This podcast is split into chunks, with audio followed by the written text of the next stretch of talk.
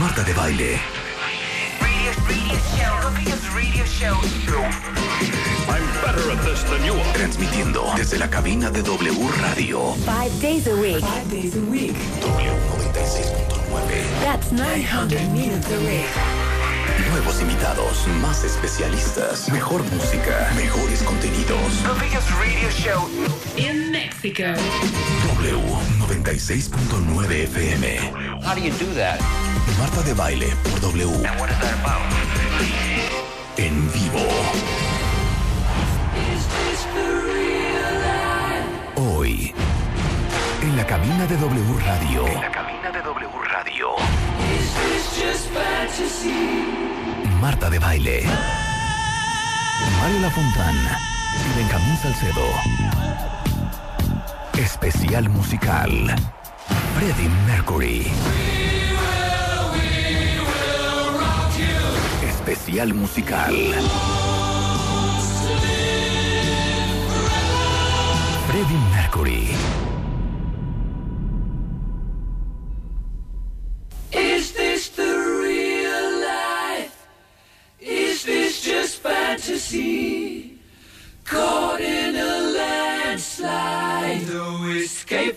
Reality.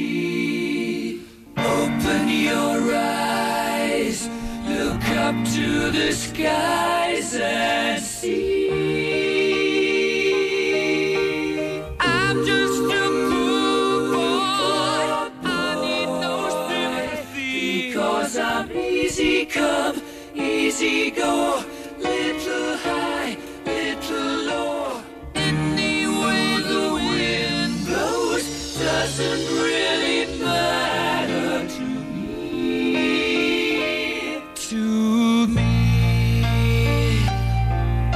Antes que nada, con un respeto.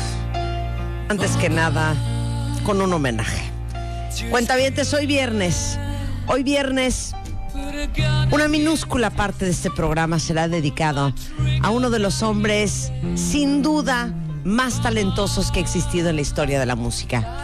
Mr. Freddie Mercury. Que justamente hoy, en 1946, venía este muchacho al mundo. ¡Súbele!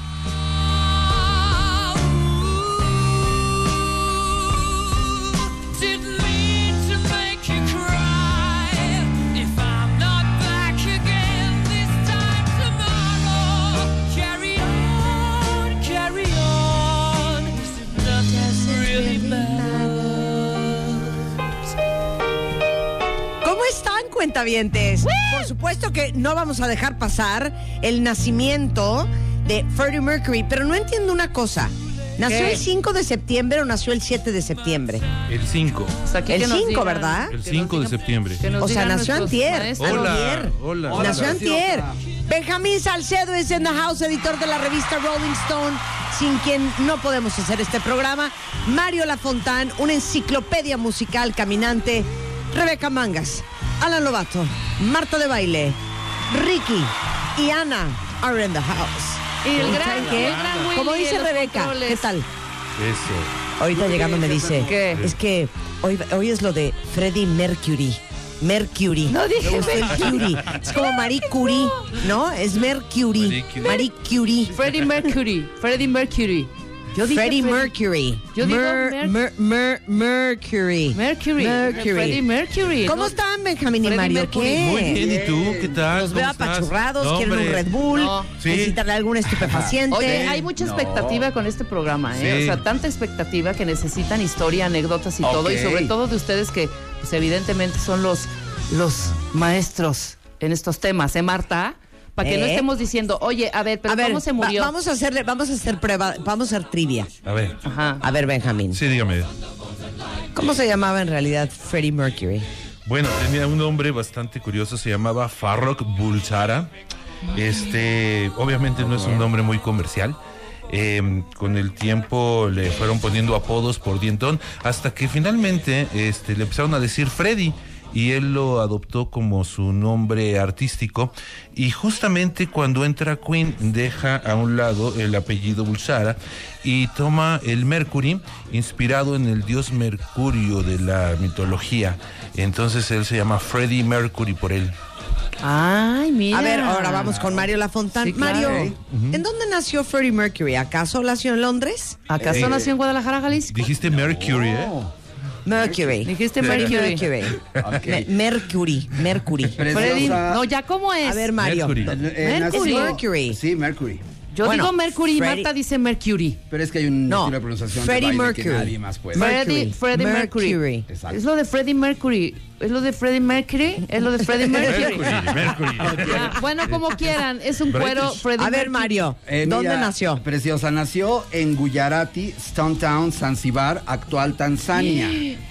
Es Qué interesante, tanzanés. ¿no? Claro. Sí, qué interesante. Es y bueno, africano. y esta- Africano, claro. con descendencia árabe, con una serie de cosas de mezclas muy extrañas, Sí. pero geniales y definitivamente estamos hablando de uno de los dioses, si hubiéramos, si hubiera que escoger 10 dioses del rock, uno de ellos sería sin duda Freddie Mercury.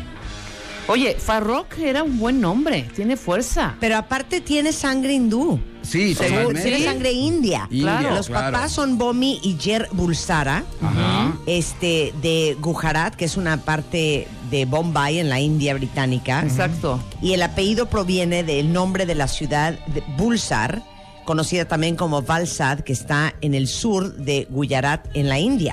Sí. En No, Bulsar. o sea, tiene sangre india, Marta ni idea claro. de lo que está diciendo. En, en Claro la que ciudad de sí. Bulsar, Es como conocida Waze. como Balsad, en el sur de Gurayat. eres. Qué estúpido eres. Y tiene sangre persa también. Exacto. También. Sí. Hombre. Su hermana se llamaba Kashmira. No, sí, yo, yo- Qué buen nombre. Yo sé Kashmira. Kashmira. Kashmira. Su hermana menor. Lo interesante, no. querida jefa, es que llevó también toda su, su mezcla de, de razas y todo esto que traía en el bagaje y en el ADN, musicalmente lo llevó. Hay piezas de Queen en que se tocan momentos que pueden coincidir con su nacionalidad. Claro. Oye, Y- y- pero es cierto esto que dicen, que parte de la sonoridad de su voz dicen que era Por los dientes. los dientes, ¿sí, verdad? Sí. Ah, te A ver, cuenta. Bueno, eh, él tiene unos dientes de más de lo que tenemos todos, entonces por eso tenía los dientes un poco salidos. No sé Sí, si te acuerdas que era dientón claro. así Sí, como sí. conejo box.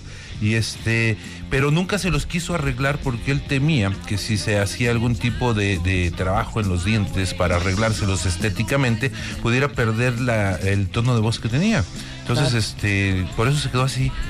Em, Sí, no- como los dientes Sí, así. dientón. sí. Dientonzón, sí, como un poco... Y además en el rock, el, el- sobre todo en Inglaterra, pues bueno, los, los rockeros son dientones y no hay mucho. En- ahora ya, pero en aquel entonces recordemos a Bowie y hasta muchos. Pero él sobresalía, era el más Sí, dientón sí, de los más- dientones. más- Pero que que tienes razón, Bowie tiene dientotes, Sí. Jagger tiene dientotes, Y Elton. John, Elton, Elton, John. John, dientotes, sí, de Chiclets Adams, ¿no? O sea, el dientón así, este, blanco, chicle, ajá. Exactamente. A ver, podemos, podemos hablar de su historia. Entonces, Claro. ¿cuándo se mudan a Inglaterra? ¿Qué onda? ¿Qué- ¿Con qué empieza? Te puedo contar algo, por ejemplo, él, eh, a pesar de haber nacido obviamente en África, estudia durante mucho tiempo en la India, regresa nuevamente a África y eh, cuando Zanzibar empieza a tener algunos problemas políticos, al haber sido un protectorado británico, él tiene la facultad de irse a Inglaterra y se va a Inglaterra a estudiar.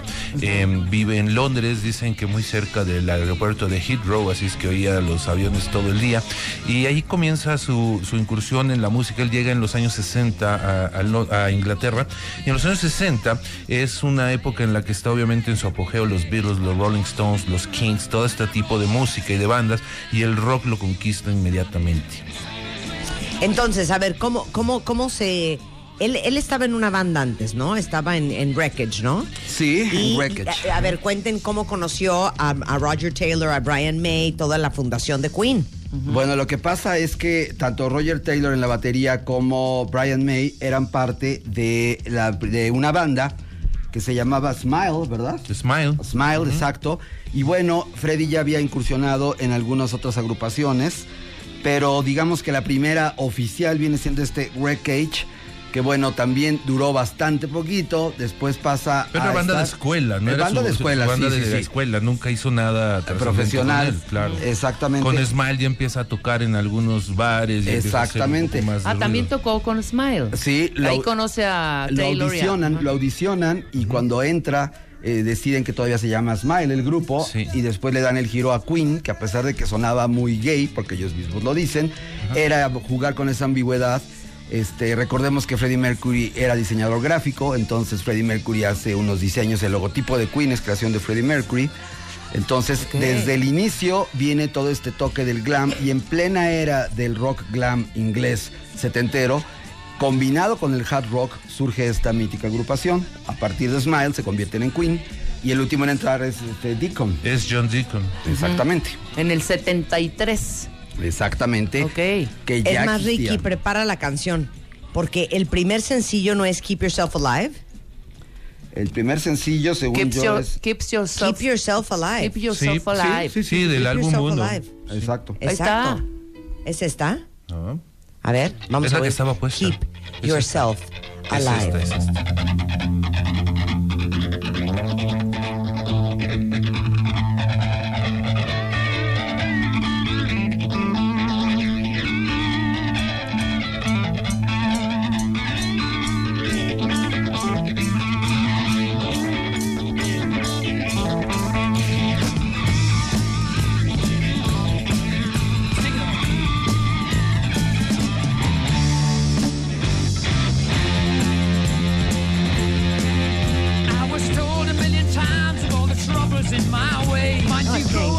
La voz de, de. Y, y se nota el estilo rock hard un poco Ajá. pesado, ¿no? Escuchamos Mucho más guitarra. pesado que Queen después. Mucho más, así Sí, empieza sí, el sí. grupo. Pero ya empezaban a hacer juegos vocales, ¿eh? Hay unas canciones que ya empiezas a notar que lo suyo, lo suyo es este, jugar con las diferentes voces. Eh, es muy notable el Seven Seas of Rhyme. Exacto. Y sobre todo, los ingleses tienen muy metido en la sangre el vodevil. El hacer estas canciones como de popereta, como de lo que aquí vendría siendo el mundo de la carpa, Cabaret. allá es el vodevil, exacto. Entonces, desde el inicio, desde el primer disco, Freddie Mercury y, y Queen y compañía, ya tenían estas canciones con un poquito de rollo de este de la opereta que se utilizaba en el siglo antepasado. Y, este, y en todos los discos de Queen siempre destacan, al igual que los Beatles, al igual que los Beach Boys, las armonías vocales. Son de los grupos maestros en armonías vocales.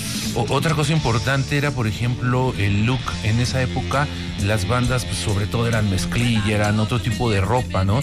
y, y Freddie Mercury, al estar muy involucrado en lo que es el terreno del estilo, de la moda, eh, nunca se puso jeans, que yo sepa, siempre traía eh, mm, licras. Mayón, mayón. Era como ya- mayones ligra, bueno, Sí. sus Su clásicos pantalones blancos. Y su traje Esos sí eran jeans. Con Eh, su tenis. bueno, ya después, pero ya fue la época en que Ya se puso la chaqueta amarilla. Ya fue Live Aid, después de Ya, Live sí, es cuando ya se corta el pelo y trae Pero, antes era puro mayón. hasta de hasta de kimono salía. Utilizaba, Salía de kimono. utilizaba este. Cuando salía de. Arlequín, ¿te acuerdas que Ah, era un claro, como traje claro, completo claro, de- claro. de, de Anda, Arlequín? de Arlequín. Y siempre con el delineador en los ojos. Sí, sí, Sí, sí, sí. siempre. El siempre- quejel. y las uñas negras. ¿eh? Y las uñas negras, sí es cierto. A ver, Esa pero vamos foto. en orden. Ahora, Sí. después de esta, así como el gran, gran sencillo fue Killer Queen, ¿no? Exacto. Del Sheer Heart Attack 1974. Exacto. A ver, vamos a oír ese. Y luego cada quien pone la suya. Ok. Sí, la que más les guste. In a pretty cabinet, Anthony cake, she says, just like Marie Antoinette, building a remedy for Khrushchev and Kennedy. At any time, an invitation you can't decline. Cigarettes, well versed in etiquette, extraordinarily nice. She's a killer queen, gunpowder gelatine, dynamite with a laser beam, guaranteed to blow your mind. Ooh, recommended at the price, insatiable and appetite. Wanna try?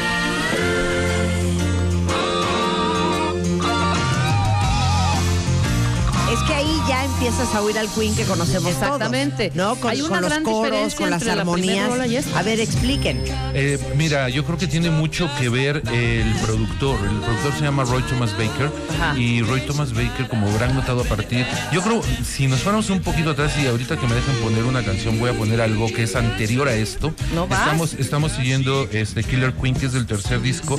Yo les voy a poner algo que es del segundo, que se llama The March of the Black Queen, que es donde empiezan a jugar con este tipo de, de voces. Ya está conectado. ¿Quieres que lo ponga? Sí. Porque aparte él era un gran pianista. Ah, sí, sensacional pianista y arreglista, porque él mismo hacía la- los arreglos vocales. Él decía, tanto Roger Taylor como Brian May y Deacon, tanto- los cuatro cantaban. Sí. Sí. Esta es la que Esta es dices. The March of the Black Queen. Claro.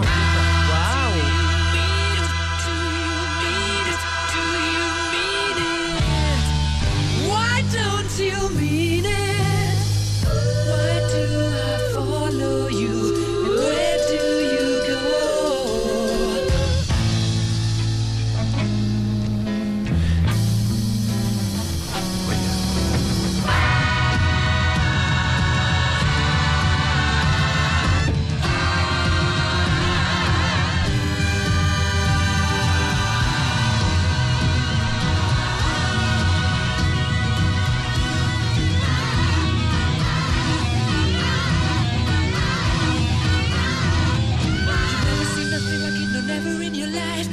Up to heaven and then coming back alive.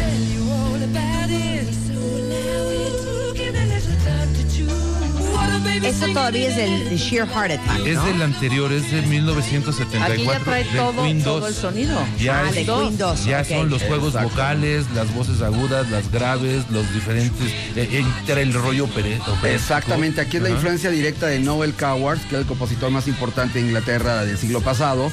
Y bueno, viene arrastrando desde Gilbert and Sullivan, todos los este, creadores de la, de la ópera, lo que en Estados Unidos hacían los Gershwin o Cole Porter.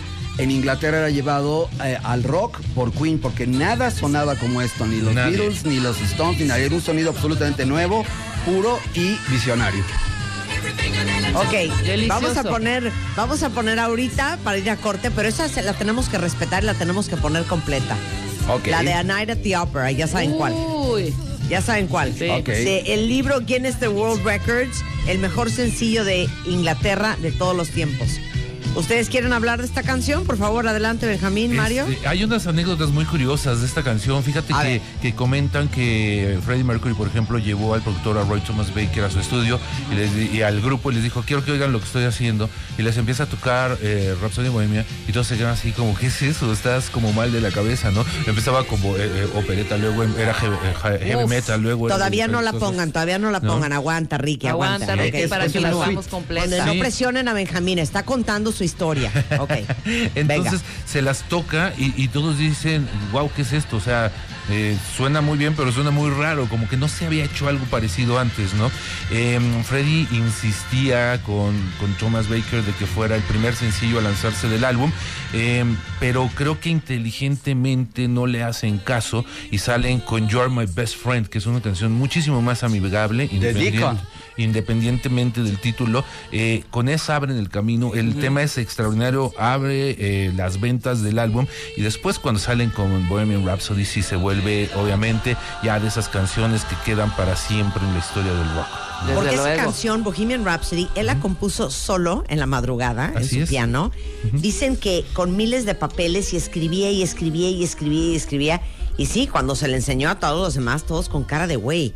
O sea, ¿Qué ¿qué te eso? fumaste, güey? ¿Qué claro. jalada de canción es esta? Ajá. Así Entonces, por es. eso, por eso eh, dicen vamos a salir primero con el primer sencillo de A Night at the Opera, que es del 75, con la que acabas de decir, Benjamín. You're my best friend. Con You're You're my best my friend. best friend. A ver, pon You're my best friend. Es muy Es muy bonita. bonita. Dame un segundo. Muy romántica. Ahí está.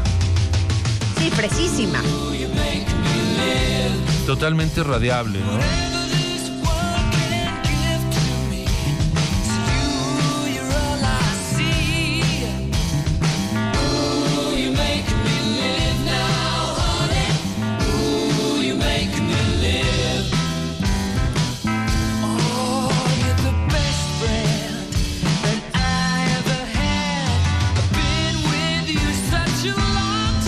Donde yo más escucho la influencia de The Beatles en Freddie Mercury, ¿eh? Sí, clarísima. ¿No? Totalmente, Clarísima. totalmente. Y Fíjate que lo curioso es que él, digo, yo como miembro de la divers- diversidad no puedo dejar de mencionar esto.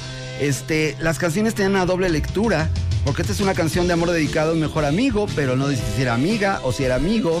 Y aunque es un canto de amor, siempre se manejaba esta dualidad, empezando por el nombre de la banda. Y no había salido del closet nadie, ni Elton, ni él, ni Jagger, ni Bowie Ni nadie. ni nadie. Entonces, también puede considerarse que es una banda pionera en la diversidad sexual. Qué bonito. Bueno, entonces, este fue el primer sencillo de A Night at the Opera. Así es. Y el segundo sí fue Bohemian Rhapsody. Sí, sí. Que sí está considerado como el mejor sencillo inglés de todos los tiempos. Así es. Totalmente. Imagínate decir eso cuando en Inglaterra ha habido bandas como los Beatles, Elton John, Rolling Stones y demás artistas, el tamaño de mención honorífica que No, bueno, imagínate. Bueno, tu revista, Benjamín, The Rolling Stone, no la puso en el lugar número 163 de su lista de las mejores canciones de todos los tiempos. Te digo por qué, porque Rolling Stone es gringa, les da una envidia terrible que los británicos hagan Me mejor imagino, música. me imagino. Yo Sí, nunca sí, he estado de acuerdo Sí, con claro, eso. si, si fuera editada en Estados Unidos sería, digo, en, en Inglaterra sería top 10. Claro, por Exacto. supuesto. Bueno, regresando vamos a poner de principio a fin, después del corte, Ajá. Bohemian Rhapsody, hoy celebrando el nacimiento que hoy ese hombre, Freddie Mercury, tendría 72 años. 72 años. Así es. Regresando, Viernes de Música con Mario Lafontana y Benjamín Salcedo en W Radio.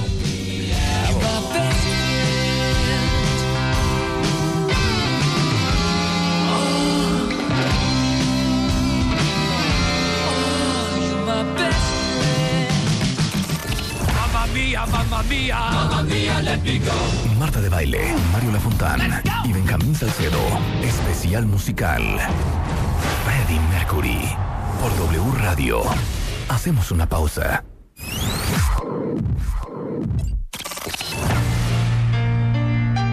Marta de Baile, Mario Lafontán y Benjamín Salcedo. Especial musical. Freddie Mercury. Por W Radio. Estamos de vuelta. Señores y señores, hoy en W Radio estamos celebrando el cumpleaños número 72 del gran Freddie Mercury. En el estudio, Mario Lafontán, Benjamín Salcedo, Rebeca Mangas.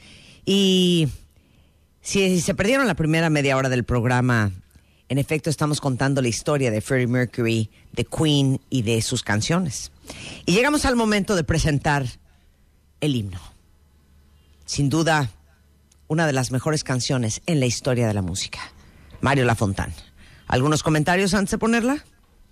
Sí, o sea, mira, realmente esta es una suite. Esta es una pieza que está conformada por seis piezas y que lleva de un principio a un final. Regresan de, eh, con la introducción y con el outro. Eh, pasamos por el hard rock, pasamos por la popereta, pasamos por la canción pop. Pasamos por un momento bastante cercano. Digo, recordemos que el hard rock es el papá del metal. Entonces hay momentos en que la canción se vuelve bastante densa. Y lo curioso es que esta canción, además de todo lo que has dicho de que es una, la canción número uno para los ingleses y uno de los éxitos más importantes en la historia del rock, es una canción que ha sido versionada miles de veces, por complicada que suene. Hay versiones de youtubers, de los Mopeds, de Molotov, de cantidad de bandas. Rhapsody y Bohemia Ah, exactamente, que es muy buena, es muy divertida. Y este, y de verdad estamos ante un momento en la historia. eh, sabemos que es un cliché, pero la historia está formada por clichés. Así es que yo creo que no hay ninguna canción que llegue a la supremacía de Bohemian Rhapsody. Es tan maravillosa la canción, la producción, la mezcla, la edición de esta canción que nunca pudieron representarla en vivo como la escuchabas en estudio. Uf. Nunca. Y- o sea, la puedes oír en todos los discos en vivo, nunca suena igual. Entraba una grabación de repente, dejaban de tocar y Nunca el- en, suena la igual. en el momento de los coros de Mamá Mía, Mamá Mía entraba la grabación. Yo los vi en Puebla, era muy chavo, pero fue el primer concierto que fue en mi vida. Y este y luego los volví a ver y, y en efecto, o de repente era solito Freddy en el piano haciendo algunos, algunos, citando algunos momentos de la pieza. Lo impresionante de esta canción es que se tardaron más o menos como tres semanas en grabarla y justamente eh, Brian May, que, y digo, perdón, Roger Taylor, que hace vocales en la canción, pues como en aquella época no había más que eh, pues cassettes análogos de 24 tracks, tuvieron que grabarse encima tres veces para tener la potencia y la profundidad de todos los vocales que van a escuchar en esta canción. ¿Están listos, cuentavientes? Porque aquí no vamos a hablar encima, la vamos a respetar, la vamos a escuchar y la vamos a celebrar. Correcto. Esto es Mr. Freddie Mercury para los vocales de Queen en Bohemian Rhapsody. Is this the real life? Is this just fantasy? Caught in a landslide, no escape from reality. Open your eyes, look up to the skies and see.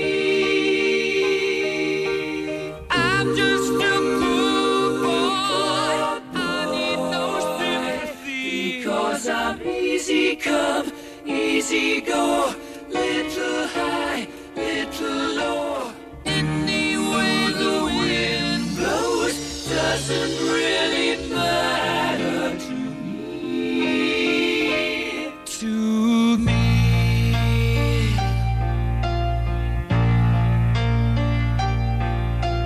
Mama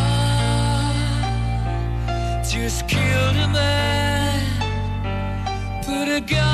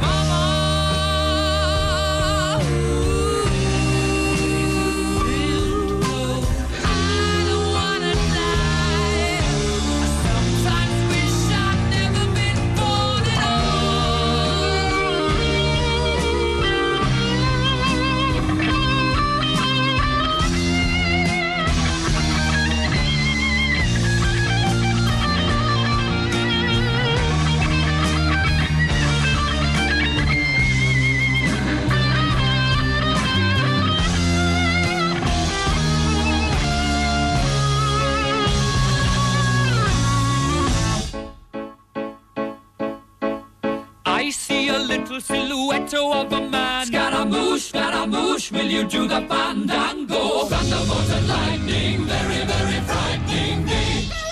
Galileo, Galileo, Galileo Figaro. Magnifico!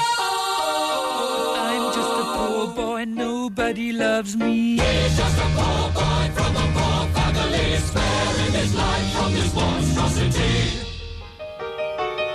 Easy come, easy go. Will you let me go? Bismillah. No, we will not let you go. Let Let him go. Bismillah. We will not let you go. Let me go. We'll not let you go. We'll not let you go. Let me go. Oh, mamma mia, mamma mia. Mamma mia, let me go. Beelzebub has a devil put aside for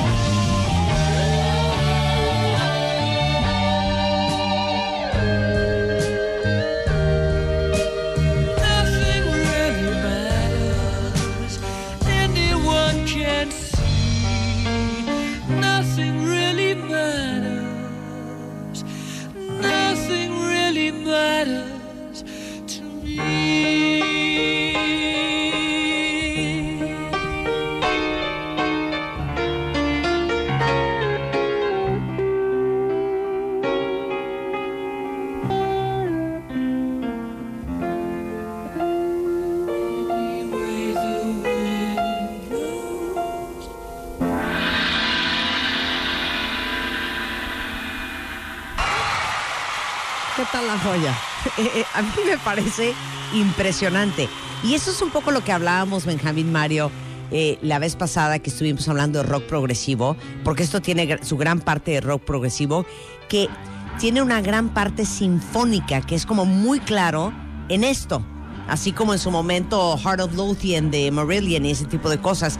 Pero esta canción y la letra de esta canción, de lo que yo sé, corríjanme, es que hasta Brian May, en sus entrevistas recientes, dice que Freddie Mercury nunca quiso explicar la letra de esta canción, que es bastante. eh, eh, se explica sola, porque habla un poco nada más como de lo que estaba viviendo él, que era un ser bastante complejo. Claro. Y lo que yo sé es que la parte donde dice, mamá mía, mamá mía, mamá mía, let me go. Se está haciendo referencia, él, él vivía con una chava que se llama Mary Austin, como por siete años, antes de que empezó una relación de amor con un hombre. Y, y ella dijo en su momento que esta canción podría hacer referencia, sobre todo esa parte, a lo que él estaba viviendo con, con, con Mary, este, como hablando, haciendo alusión a eh, la Madre María, y el hecho de liberarse de ella y como un poco salir del closet. Por eso dice, mamá mía, mamá mía, mamá mía, let me go. Así como déjenme ir. Beelzebub has a devil put inside for me. Exacto. Exacto. Y el Está- final está también. cañón. El final es este, verdaderamente una manera genial de cerrar. Any, any way the wind blows. Eso es increíble. Any way the wind blows es lo que decida la vida. Y aquí es importante hablar de la cinemática porque en estos discos, en- este es el primer disco, el, el Night at the Opera, que eh, tomó eh, influencia de la película de los hermanos Marx, de las películas, de hecho así se llamaba una película de ellos. Una noche en la A Day at the Races eh, también es otro título de una película de ellos. Y es clara la influencia en la canción de esta cinemática porque se pasa por un juicio o entendemos como que es un juicio que están diciendo Bismillion, now we will not let you go y todo esto. Entonces creo que aquí la teatralidad también es una de las características más importantes de Queen y especialmente de Freddie Mercury porque este, eran unos performers absolutamente unos showmen. Claro. ¿Qué más salió de A Night at the Opera? Fíjate, déjame contar una anécdota buenísima, mi querida Marta. Eh, en 1975, yo era un escuincle de 13 años, no existían los videoclips, no existían la tele, no existían ningún tipo de, de representación musical de las canciones en, de- en- en la tele. Y la única forma de ver el video de Queen cuando salió era ir a los cafecines. Para muchos han de decir qué demonios es un cafecine. Los cafecines eran unas pequeñas salitas donde se vendía café mexicano y tenían unas pantallas y ahí proyectaban fra- fragmentos de conciertos y ahí empezaban a poner el video de, de Bohemian Rhapsody y bueno, eh, causó adicción más que el café, la canción, ¿no? Y eso que era bastante aburrido, primitivo, pero finalmente pionero de los videoclips. Por el, supuesto. El que salen Sí, en las sombras. Este, decías que otra pieza venía importante en el Night at the Opera. Bueno, ahí viene su canción de amor favorita, que es Love of My Life, que es una canción bellísima. The Prophet Song, que es una canción bastante densa, en la cual habla del fin del mundo. Es- You're my best Esta friend. que oímos, Dead on Two Legs, Dead que es dedicada a, a un corredor de autos, escrita Exacto. por Roger Taylor. Exacto. También viene I'm in Love with My Car. Este viene 39, que es una canción completamente inspirada en el folk y en el country norteamericano. Este viene Seaside Rendezvous, que es una pieza también totalmente operística y totalmente teatral y hasta de comedia. Sí. Y este es un discazo, de principio a fin es un disco, es un most.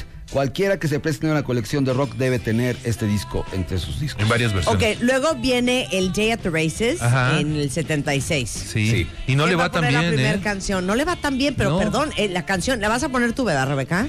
No, yo me voy a ir cuando Le ibas a poner los tú, 80, Marta. yo voy a poner, le vas a poner tú. Ah, bueno, entonces yo voy a poner Somebody, Sí. Somebody. somebody help us. Help us. Vas tú, ya la tiene Rulo por ahí, ¿no? Sí. A ver, échala, Bueno, en lo, que, en lo que la saca te platico Somebody. rápido. A ver. No. Exacto. Espérate, Rulo. Es que arruinas. Para eso. Platica, Benjamín. Te cuento, eh, cuando sale eh, A Day at the Races es como una continuación hasta en el nombre, en el eh, diseño del álbum, etcétera, del éxito que habían tenido anteriormente con A Night at the Opera. Y el disco resulta ser eh, un poco exitoso. Vende la tercera parte aproximadamente de lo que había vendido A Night at the Opera. No por eso no tiene unas canciones extraordinarias, tal vez tiene eh, dos o tres de las mm, favoritas. Tire Mother Town, a mí me parece una gran canción escrita por. Brian May. Esta Somebody to Love fue un éxito, sin duda. Este, todavía hay eh, anuncios que, que- que la promueven. Y, y, y Y revive más. con George Michael cuando George Michael es invitado a cantar en Queen de Sí. post-mortem. Uf, claro. Pero no tiene el éxito que a Night de Opera. Eso es importante comentarlo. Pues, ¿Ya la podemos poner? Ya. Cuando tú quieras. Aquí es el- la primera vez que usa los recursos como de gospel, metiendo voces negras para Somebody to Love. Suéltala, Ricky. Viva!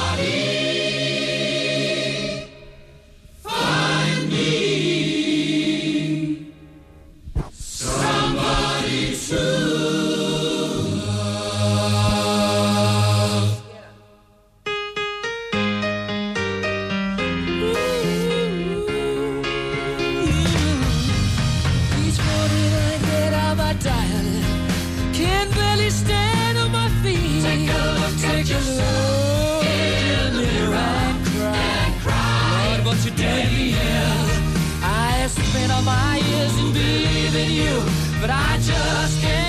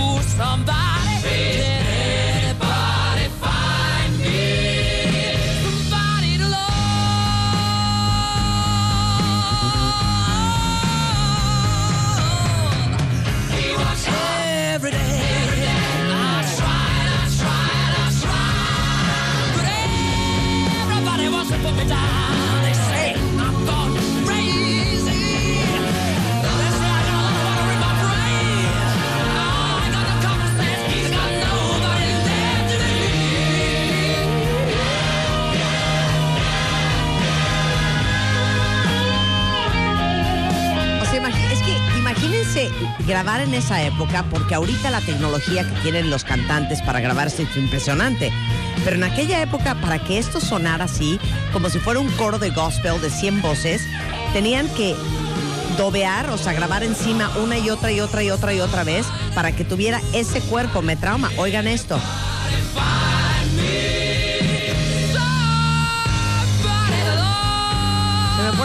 Chinita, se los juro. Qué cosa más impresionante. No cunde el pánico, porque Amo. en Twitter ya están de. Pero vayan a, no van a poner Under Pressure, pero no, no, no, pero, pero no van a poner Don't Stop. Todo vamos a poner. Vamos a poner todo. Vamos a poner. A ver, rolita, yo creo que no rolita. necesariamente tengamos que hacerlo cronológico. No. Ya. Ahora sí que yo puse Somebody to Love, les toca a ustedes. ¿Qué quieren poner? Voy yo. Vas. A ver, ¿qué vas a Ah, poner? yo me voy a ir a los 80. Esta canción la escribe precisamente Freddie Mercury, estando en Queen, para, eh, para Queen. Es del, eh, del disco Play the Game. La rola se llama Play the Game. Es del álbum The Game. The Game. ¿Y sabes qué curioso leí el otro día? El single de esta, rol, de esta rola, la carátula del single, es la primera vez que sale Freddie Mercury con eh, bigote. Sí. Que fue su supermarca. Un fashion statement, absoluto. Exactamente, totalmente. Amo esta canción y se llama Play the Game.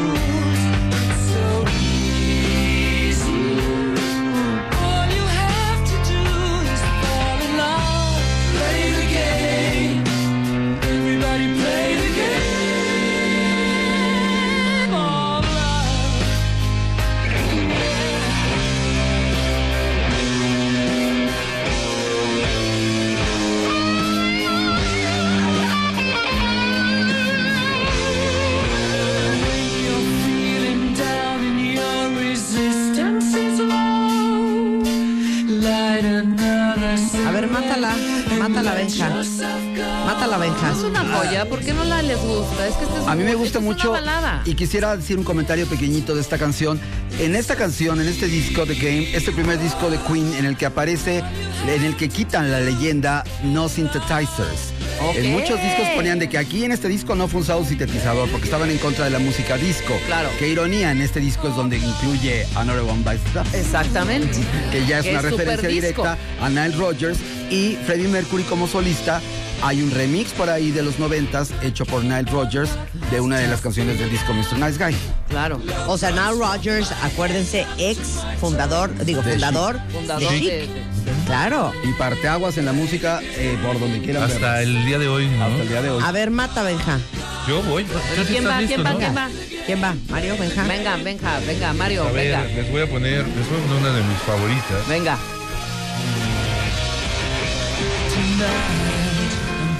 Uf.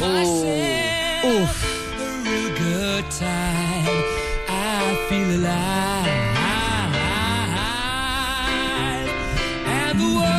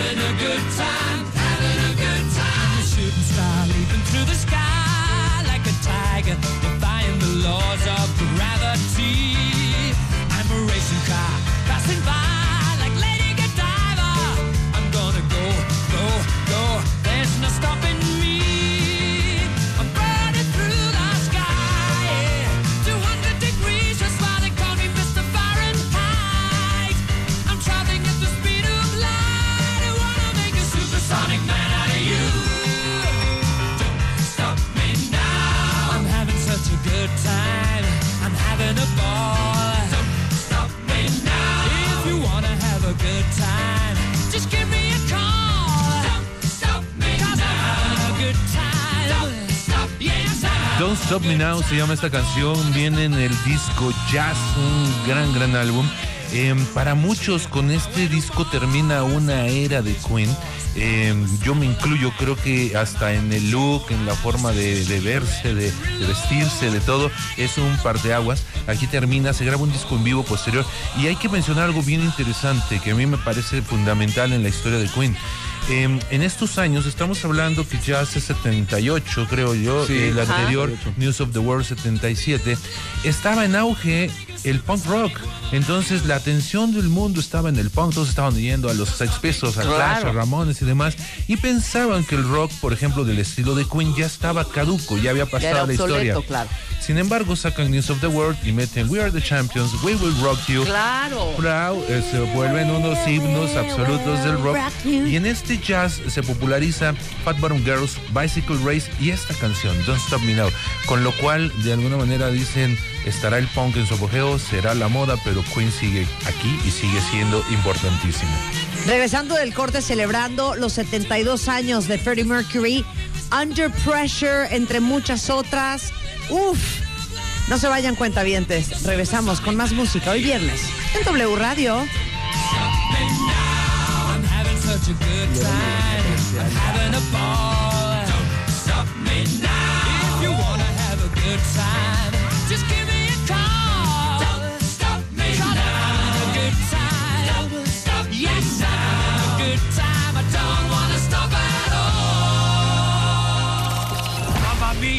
me. Marta de Baile, Mario Lafontán y Benjamín Salcedo. Especial musical. Freddie Mercury. Por W Radio. Hacemos una pausa. Marta de Baile, Mario Lafontán y Benjamín Salcedo. Especial musical. Freddie Mercury. Por W Radio.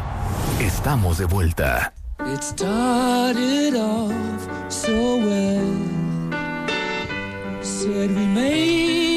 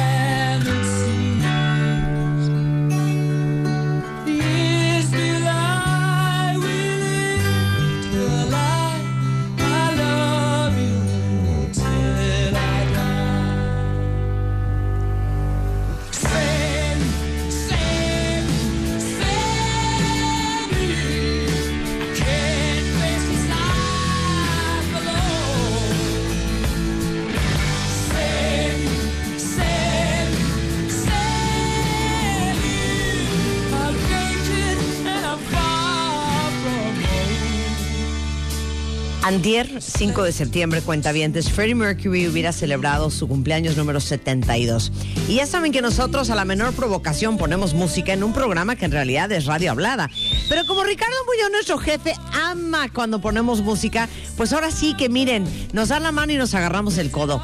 Y hoy, como Ay, es ya tradicional, especial, además. claro, pero como ya es tradicional, normalmente los viernes, está con nosotros dos grandes conocedores de música, el gran Benjamín Salcedo, editor de la revista Rolling Stone en México, y Mario Lafontán, nuestra enciclopedia musical, celebrando a Freddie Mercury, celebrando a Queen. Es que saben qué, el otro día lo decíamos de Michael Jackson, lo decíamos de Prince, yo lo pienso también de Freddie Mercury.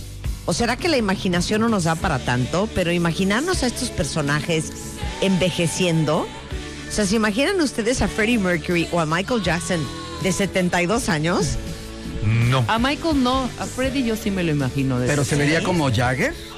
Porque Jagger dentro de todo está conservado. No, lo que pasa es que. Jagger, no, no. hijo, ¿qué te Jagger pasa? tiene un pacto con el diablo. Sí, pero Jagger, Bueno, McCartney- que lo McCartney corrieron que sin está- aceite. Sí. Y- y- no, y- McCartney sí está bien McCartney conservado. sobre todo está bien conservado creativa y musicalmente. Claro. Sigue haciendo grandes álbumes, grandes discos Y ya cada viene uno. otro, ya viene otro. Y está buenísimo también lo que viene. Viene un nuevo álbum de Paul McCartney. Sí. Pronto, Sí, Les pronto. conté que yo me lo encontré en Estados Unidos en un cantar. restaurante y me dio pena pedirle un autógrafo. Sí, Es que y eso te no te lo voy a perdonar nunca. Estuvo con Sí, Jimmy Fallon, pena. no sabes qué diversión. Qué Sí, maravilla. buenísimo. Bueno, el caso es que este Save la pusiste tú, Mario. Sí, esta canción es el segundo, es un sencillo también tomado del disco The Game y es una canción ba- bastante introspectiva. Este, la canción eh, no fue, a pesar de que fue un éxito moderado, es una canción muy importante para Freddy porque habla de las emociones que él estaba viviendo en ese momento y los coros, este, aquí es la única pieza de Queen en la cual nada más es Freddy haciendo él mismo doblando los coros y las voces y todo sin recurrir a los demás miembros. Aquí hay que mencionar Bueno, algo ¿quién bien va? importante. A ver, ¿qué? Espera. Este, estamos hablando de 1980. Hay un cambio de década, hay un cambio de estilo musical en Queen, hay un cambio hasta de look. El señor Mercury se le corta el pelo a partir de este álbum. Al principio en la portada de The Game no trae bigote, pero empieza a dejarse el bigote durante esta época. Es el tiempo de esta canción que estamos oyendo de fondo, Another One Bites the Dust, Crazy Little Uf. Thing Called Love. Y Suele. todo esto. eh, eh, pensemos también que en los 80 empiezan a surgir los primeros sonidos de New Wave y los primeros sonidos de, de- de- de estos estilos musicales que van a distraer la atención del rock muy fuertemente. Hasta el High Energy, el cual también Freddie Mercury pasó por el High Energy, motivado por Giorgio Moroder. Él hizo una colaboración para la película restaurada de Metrópolis, la versión de los 80s, que era el soundtrack a cargo de Giorgio Moroder con muchos artistas, Bonnie Tyler y una cantidad de artistas. Y ahí hace Love Kills, que es una canción, más adelante se las pondremos cuando llegamos al momento de las canciones de solista, que De son Freddie. dos álbumes nada más. Pero este, yo quisiera, si me permiten, tocar un momento en la historia. Este, esta canción la conocen perfectamente, es una O canción sea, les del valió 81. pito Another One Bites the Dust no, que tenemos no es que, bueno, es importante Ustedes mencionarla. siguen hablando, es que de veras, ya se les dijo la vez pasada, que respeten los lyrics. Ok. Deja, ¿qué, nada más concluye la idea? Eh, ¿De Another One Bites the Dust? o de- ok. ¿De Another One? Bueno, Another One Bites the Dust está basada en el bajeo de Good Times. Una vez más, Nile Rodgers sale a reducir, a reducir. Esta es una canción que se inspiró en Good Times y a la vez es una canción que inspiró esta a muchas otras que ha sido sampleada cualquier cantidad de veces. Y la compuso el bajista. Esta es de John Deacon. Oigamos. Súbele, Willy.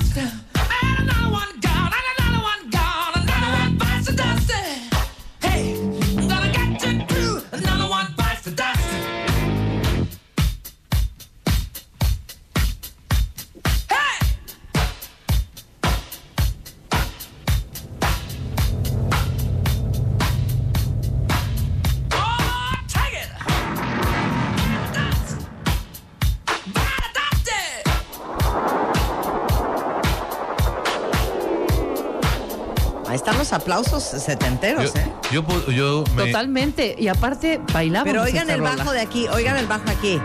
Venga, Hacer a hip, hop, ahí viene, ahí viene. Sí, claro, de- 100%, Totalmente. 100%. Pero oigan, Another one bites the dust. Another one bites the dust. Ow! Another one bites the dust. Hey, hey! Another one bites the dust. Hey! Gran bajo, pero totalmente chic, ¿eh? Totalmente. Totalmente chic, chic, ¿eh? lo dijo Mario. Porque recordemos que de Chic sale Rapper's Delight y de Rapper's Delight sale esta. Exacto. Fí- Fíjate que en Ahí esa está. época, cuando salió esta canción, los fanáticos reales de rock de Queen no les gustó este disco. O sea, estas canciones decían, ¿qué, ¿Qué pasó onda? con nuestro grupo? Esta Qué banda que hacía es esta, Bo- claro. Bohemian Rhapsody, que hacía canciones como lo que estábamos acostumbrados. ¿Cómo está cantando esto? ¿Qué es? Claro, y para los más fresones, y aparte es complicada la frase, ¿eh? Another one, another, cántala. Uno más. another one bites the dust, another one, another one, another one bites, bites, bites the dust, bites the dust. Es difícil. Es que también son precursores de alguna forma del rapeo. We Will Rock You es uno de los primeros Rock raps You, claro. que existen de un grupo blanco y este y esta canción también lleva una gran dosis de influencia afroamericana. Pero Oigan, creen yo te- ustedes, yo déjame preguntarles nada más una un cosa, nada más a los, a los, ex- a los expertos. ¿Ustedes creen que de toda esta... Sí, Rebeca, ¿qué quieres preguntarnos? de toda esta historia, claro, a los tres, de toda esta historia musical neta, escuchando a The Queen, tanto We Will Rock You como esta de Another One Bites the Dust como We Are the Champions, no bajaron como un poquito en esa calidad o en el- como que se hicieron como más populares, populares y cambió un poquito esa calidad o esa, no sé cómo llam- llamarle. Simplificaron digas, su música. Ay, Sí, sí. chapearon es que también es tantito, parte de la chapearon". evolución Exactamente. de la música. No, sí es parte de la evolución, pero hay partes de la evolución que no vas para abajo, Perdón, sino vas para arriba. Tanto hemos hablado de Luis Miguel. Cuando yo escuché lo siguiente. esta y We Will Rock You, yo dije, "Ugh, ah". Pero We Will Rock No You estoy todavía pertenece a un disco en el cual sí estaba lleno todavía del estilo antiguo de Queen, pero of the World. independientemente, la oí Y, y tiene razón, en este momento eh, No, Hot Space ochentero es donde pasa. empezaron a cambiar. claro. Pero después, ya en la última etapa, en el Innuendo y en otros álbumes, en The Miracle, Regresan. regresan, a la fórmula de los grandes corales, de las grandes producciones. Y este, de hecho, es un disco conmovedor, el Innuendo, que ya llegaremos a su momento. Pero este, bueno, yo les decía que hay una joya que queremos regalarles aquí a O sea, todo el público, a los cuentavientes. Sí, tienes razón, tienes razón. Nadie me contestó, o sea, yo espero No, los yo, creo que, yo, creo que sí, yo creo que simplificaron. Marta dijo muy bien, bueno, es, es la Es evolución musical, pero puedes sí. evolucionar musicalmente. Es no que el mundo estaba regido a la música disco. Estaba, Claro. todos claro, los rockers hicieron música disco. Rod Stewart. Aparte, esto es la mera época, es McCartney. 81, Hot Space, pero yo quiero poner una. Ok. Ponla, ponla, Marta. Tengo un fun fact. O sea, Venga. David Bowie hace vocales para una canción que se llamaba Cool Cat. y, y cuando la oyó, ya la mezcla final dijo, cero, canté pésimo, no me gustó, sáquenme Quítenme. de ahí. Y entonces lo quitaron. Y entonces se puso ahí como a hacer un palomazo en el estudio con Queen y escribir justamente la canción con Freddie Mercury. Y de repente, este sale esta joya que todos conocen muy bien, que se llama Under Pressure.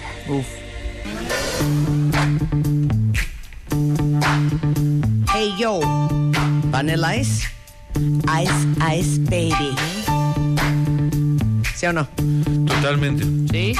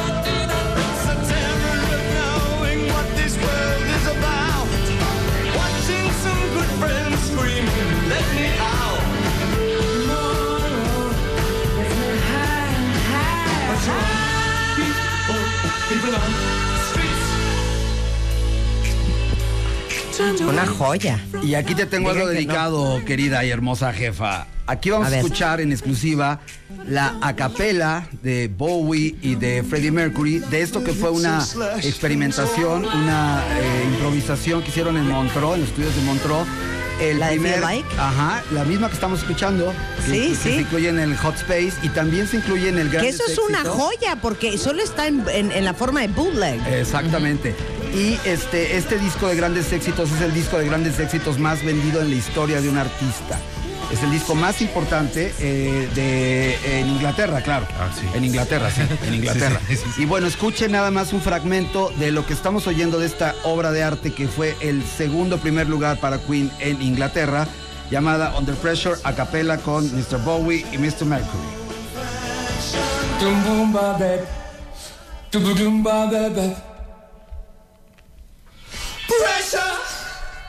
Pushing down on me, pressing down on you. No man has fall.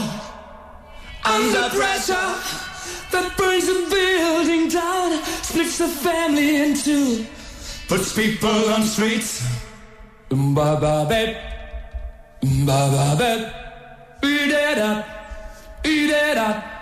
That's okay. It's the terror of knowing what this world is about. Watching some good friends screaming, let me out. Pray tomorrow gets me higher. Qué cosa. Tan tan. Tan, tan. Ok. Ok.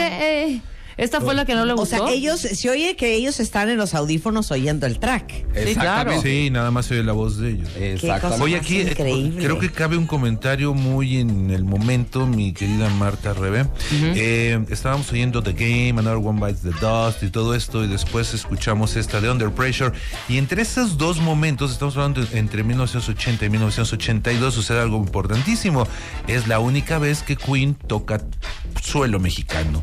Vienen a México, se presentan en conciertos. La única vez que visitaron nuestro país fue justamente en 1981 entre estas dos canciones que acabamos de escuchar actualmente. En y hay Puebla. cuentavientes que han escrito en Twitter que estuvieron en ese concierto en Puebla. Yo estuve ahí de chamaco. Ah, ¿tú estuviste, Mario? Ya nos mandaron hasta los tickets ¿Qué edad de ese, de ese tenías? concierto. Tenía 16, 17 años y bueno, me escapé de casa para ir. Fue un emportazo. En ese entonces los conciertos no eran lo que hoy en día. Y este fue bastante escandaloso porque alguien con muy mal gusto le aventó una media llena de tierra a Freddy y le pegó Qué en la vergüenza. cara y se molestó muchísimo.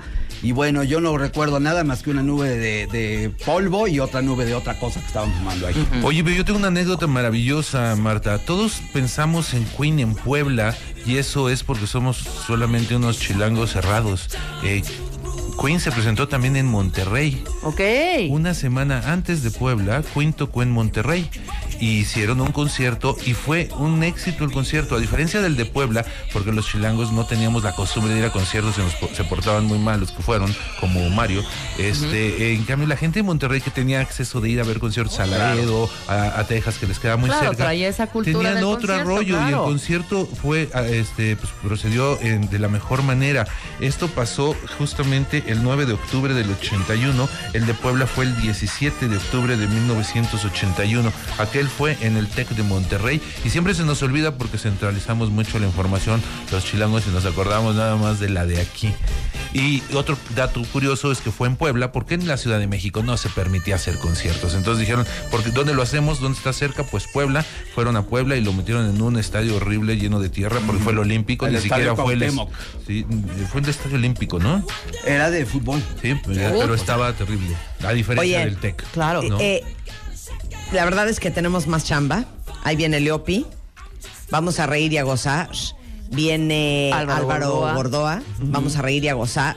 Y aunque reímos y gozamos con ustedes y estamos muy mal acostumbrados porque queremos hacer tres horas de música, los voy a tener que dejar ir.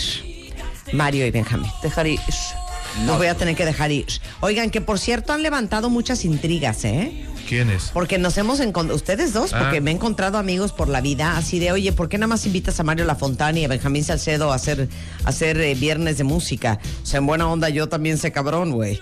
Y entonces yo, no sean celosos. ¿Sí o no nos dijeron el otro día, Todo- Rebeca? totalmente, nos dijeron. No vamos a decir "Güey, quién, no pero va- ya van exacto, Para no varios. meterlo, para no echarlos de cabeza, pero sí Para no, eche- para no "Güey, meter pues, qué honor, cizaña. qué honor. pero van varios no que sé dicen, qué, oye, ¿por no a güey, también que no sé invítenos a nosotros. No, Alex es brother, brother. A Franco, pero a mi A mi Jangos. Van varios, ¿eh? Van varios, van varios. ahí Ah, medio. este- Tienen cierto resquemor porque Pero ustedes están en otras estaciones, así es que. Exactamente. Tienen programas de radio, hacen otras cosas. Nosotros te- solo te tenemos a ti. Eso. Exactamente. Oigan, bueno, eh, pueden contactar a Benjamín Salcedo, director de Rolling Stone México, en arroba Benjamín Salcedo, rollingstone.com.mx. Y Mario Lafontán, ya saben que es La Fontan Touch. Oigan, ¿con qué nos vamos a despedir? Yo sugiero que nos despidamos con We Are the Champions. No, yo, yo sugiero pienso. con una mejor que sería A ver, ¿cuál? Como, como para cerrar con broche de oro el ¿Cuál? programa de hoy. Este, no sé, estamos todos listos. Se llama The Show Must Go On y es la última canción que grabó Freddie Mercury. Venga. De acuerdo, a manera de, acuerdo. requiem y de Adelante, de este adelante, adelante, Benjamín, es tu Oigan, casa. y, y déjenme decirles algo. Yo tengo que tomar un avión, pero Rebeca se queda, se quedan Leopi, se queda Álvaro Gordoa. Gracias, Mario. Gracias, este Benja. Yo me voy contigo. Los quiero, cuentavientes. Llévame. ¡Woo! Los quiero. Venga, Benjamín, suéltala. Empty spaces, what? Abandoned places, I guess we know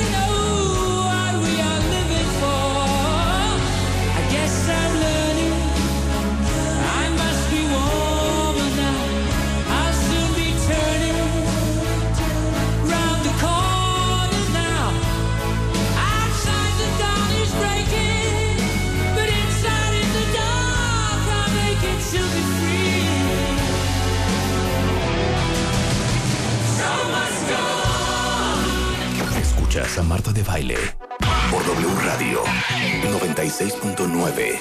Hacemos una pausa.